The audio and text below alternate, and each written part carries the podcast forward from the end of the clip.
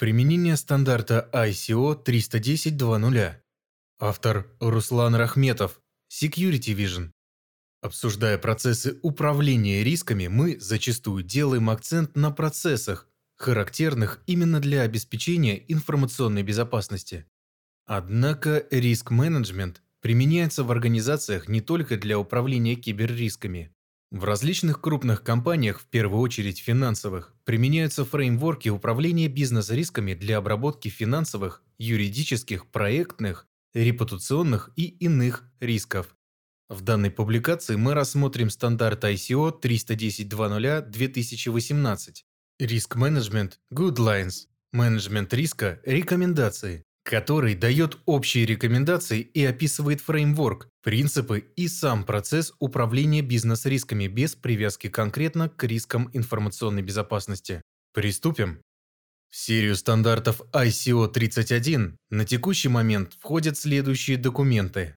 ICO 310.2.0 2018 Риск менеджмент Guidelines Менеджмент риска Рекомендации который в отечественной версии имеет название ГОСТ-Р ISO 310.2.0-2019 «Менеджмент риска, принципы и руководство».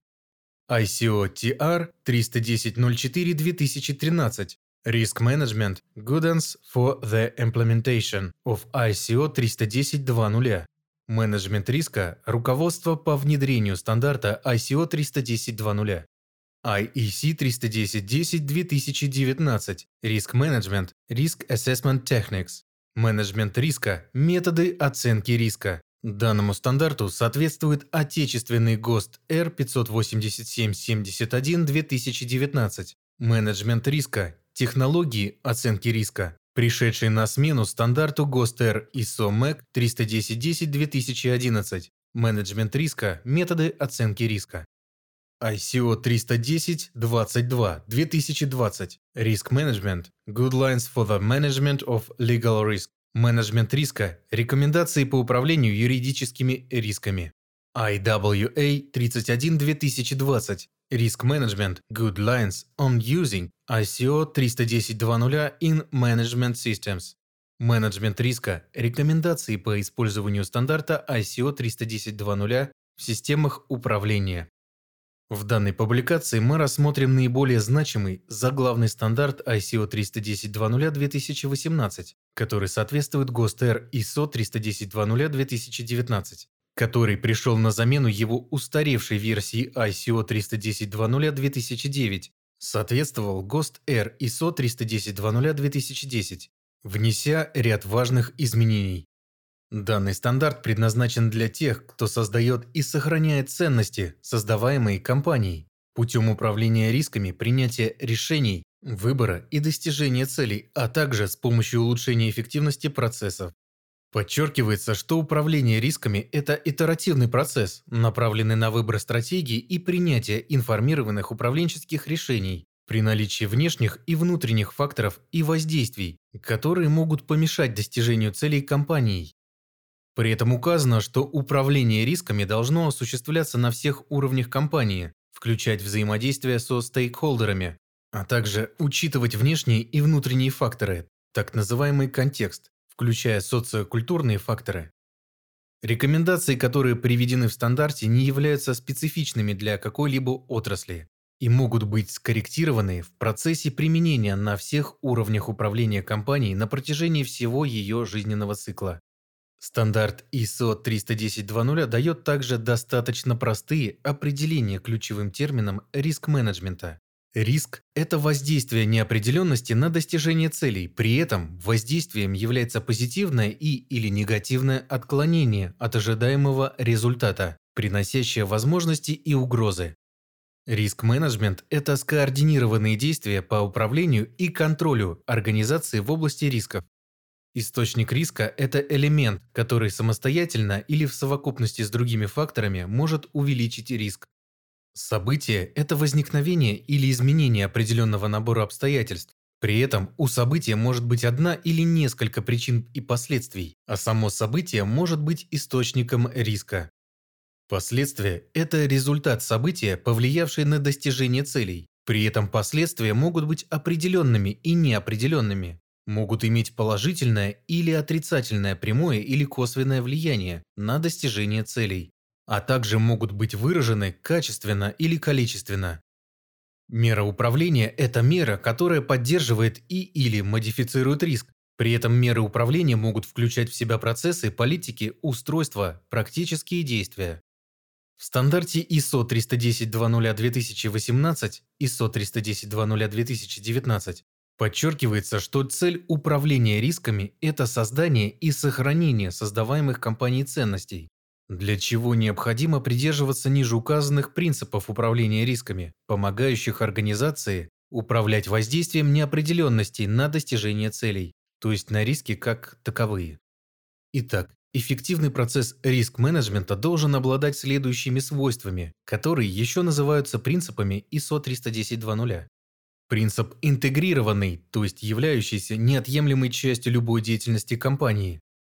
Принцип структурированный и всеобъемлющий, то есть приводящий к логически связанным и измеримым результатам. Принцип гибкий, то есть адаптируемый и соответствующий внешнему и внутреннему контексту организации и ее целям. Принцип вовлекающий, то есть обеспечивающий своевременное и корректное привлечение стейкхолдеров для учета их знаний, мнений и взглядов, для повышения осведомленности и принятия более информированных решений при управлении риском. Принцип динамичный, то есть учитывающий изменения рисков при модификации контекста организации, вследствие чего риск-менеджмент ожидает, обнаруживает, признает и реагирует на такие изменения и события своевременно и должным образом. Принцип, основывающийся на лучшей информации, то есть учитывающий историческую и текущую информацию, прогнозы на будущее, любые ограничения и неопределенности данных сведений. При этом информация должна быть своевременной, точной и доступной релевантным стейкхолдерам. Принцип, учитывающий человеческие и культурные факторы, так как они оказывают существенное влияние на управление рисками на всех этапах и уровнях. Принцип непрерывно улучшающийся, то есть постоянно совершенствующийся на основе полученного опыта и знаний. Определившись с терминами и свойствами риск-менеджмента, перейдем непосредственно к фреймворку управления рисками по ICO 310.2.0.2018, ISO 310.2.0.2019, он состоит из следующих составляющих. Первое. Поддержка со стороны руководства. Задача топ-менеджмента состоит в обеспечении деятельности риск-менеджмента на высоком уровне, документальной поддержке в согласовании документов по управлению рисками, выделении ресурсов, назначении ответственных. Это помогает связать риск-менеджмент со стратегией, целями и культурой организации, учесть все обязательные и необязательные требования в области рисков, Утвердить уровень риск-аппетита компании. Скоммуницировать ценности риск-менеджмента между всеми стейкхолдерами. Содействовать систематическому подходу в области мониторинга рисков, а также обеспечить актуальность фреймворка контексту организации. Если в организации есть внутренние надзорные органы, то они должны контролировать процессы управления рисками. Второе. Интеграция. Задачи риск-менеджмента должны решаться на всех уровнях компании соответствующими ответственными лицами. При этом все сотрудники компании должны понимать важность обработки рисков. Риск-менеджмент должен быть частью организационной культуры компании, ее бизнес-процессов, стратегии и целей. Третье. Создание фреймворка. Пункт 3.1. Для создания корректного фреймворка в стандарте ГОСТ 310.2.0 термин «фреймворк» переведен как «инфраструктура». Ответственные лица должны понимать внешний и внутренний контекст компании.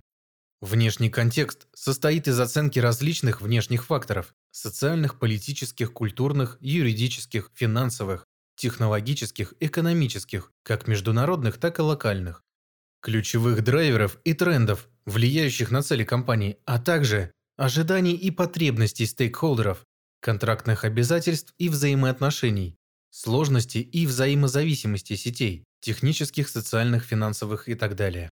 Внутренний контекст компании состоит из миссий и целей, управленческой структуры и ответственных лиц, стратегии, целей и политик, культуры компании, внутренних нормативных документов, возможностей, финансовых, человеческих, процессов, систем и технологий, данных, информационных систем и потоков, внутрикорпоративных взаимозависимостей и взаимосвязей. Пункт 3.2.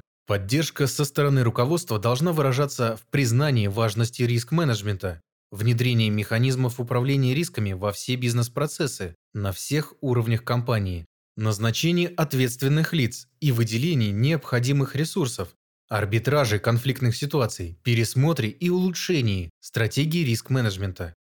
Пункт 3.3.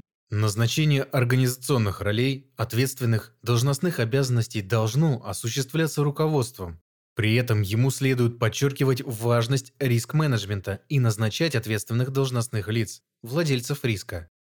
Пункт 3.4. Выделение ресурсов также осуществляется руководством, при этом ресурсы могут включать в себя сотрудников, компетенции, опыт, организационные процессы, методы и инструменты, документарное обеспечение деятельности, системы управления знаниями и информацией, обучающие курсы и профессиональное развитие.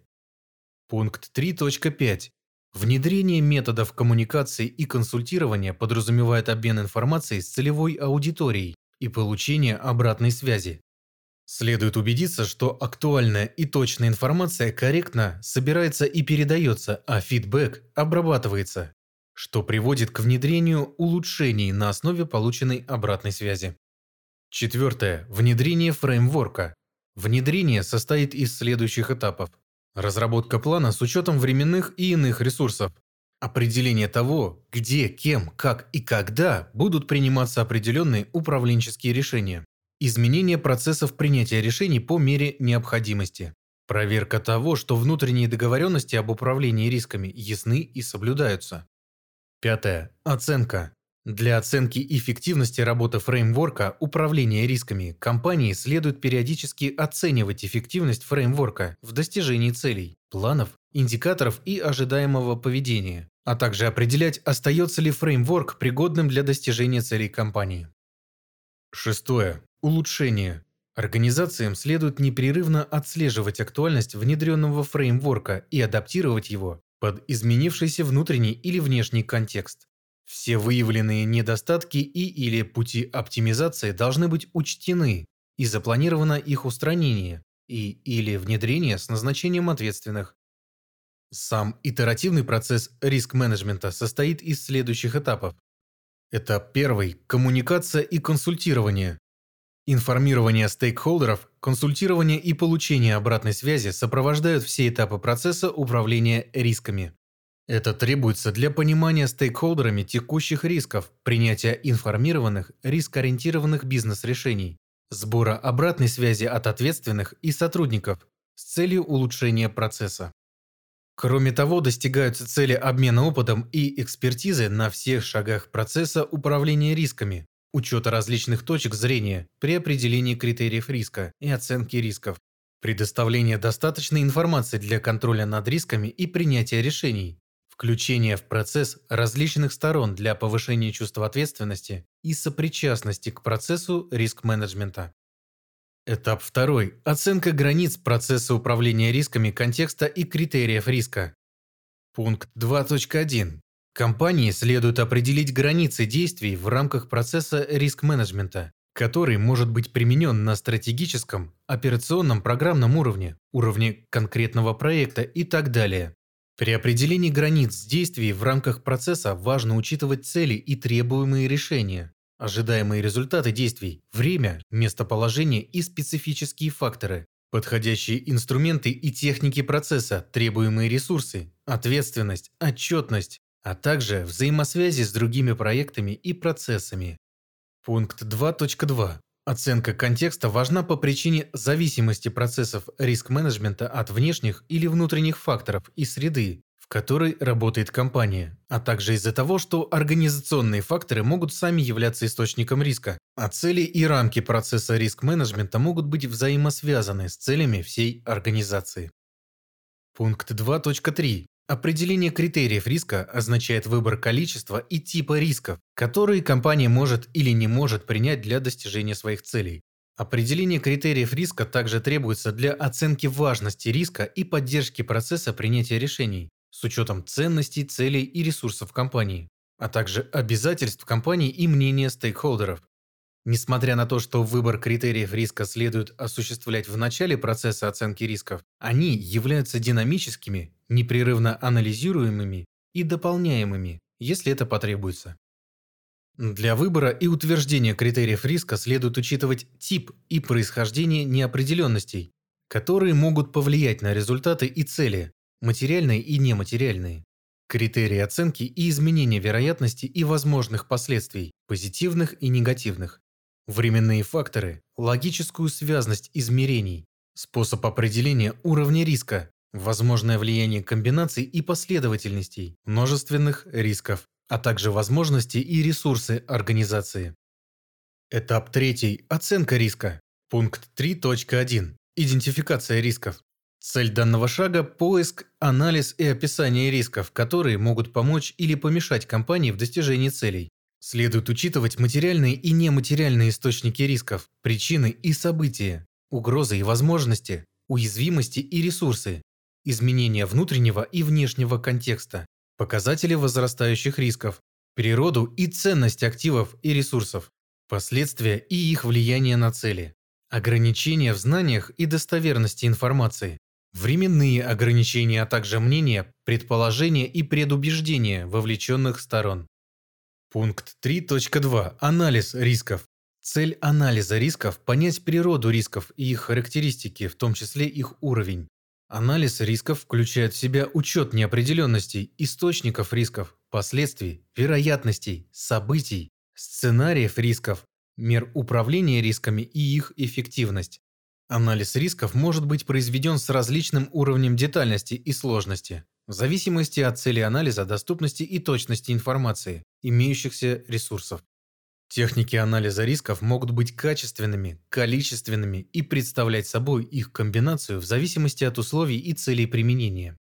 Следует учитывать такие факторы, как вероятность событий и последствий, природа и сила последствий, сложность и взаимосвязанность, временные факторы и изменчивость, эффективность текущих мер управления рисками, уровни конфиденциальности и чувствительности информации.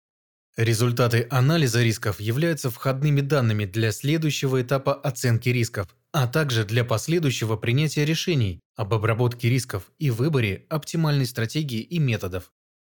Пункт 3.3. Оценка рисков. Цель этапа оценки рисков – помочь в принятии решения о дальнейшей обработке рисков путем сравнения данных, анализа рисков и критериев риска в целях определения, требуются ли какие-либо дополнительные действия. В результате данного этапа могут быть приняты решения о том, что дальнейших действий по обработке риска не требуется, либо следует переходить к выбору опций обработки риска, либо нужно вернуться на этап анализа риска для более точного его понимания либо требуется обеспечить текущий уровень мер управления риском, либо следует провести повторный анализ целей компании. При этом при принятии решения следует учитывать возможные последствия для стейкхолдеров, а результаты самого процесса оценки рисков должны быть задокументированы, скоммуницированы и проверены на соответствующих уровнях компании. Этап четвертый. Обработка рисков.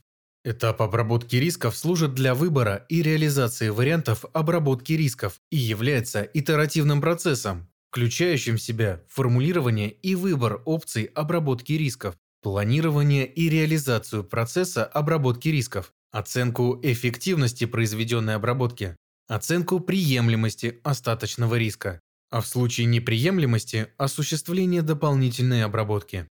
Способами обработки рисков являются Избежание рисков путем прекращения деятельности, которая приводит к росту или появлению риска. Принятие или увеличение риска в целях использования возможностей и достижения целей. Устранение источника риска. Изменение вероятности риска. Изменение возможных последствий от реализации риска. Разделение риска, например, путем страхования. Сохранение риска с принятием соответствующего информированного управленческого решения. При этом указано, что выбранный способ обработки риска сам может являться причиной появления новых рисков, а в случае, когда имеющиеся способы обработки рисков недостаточны или вообще недоступны, риск следует задокументировать и периодически возвращаться к нему для поиска новых опций его обработки.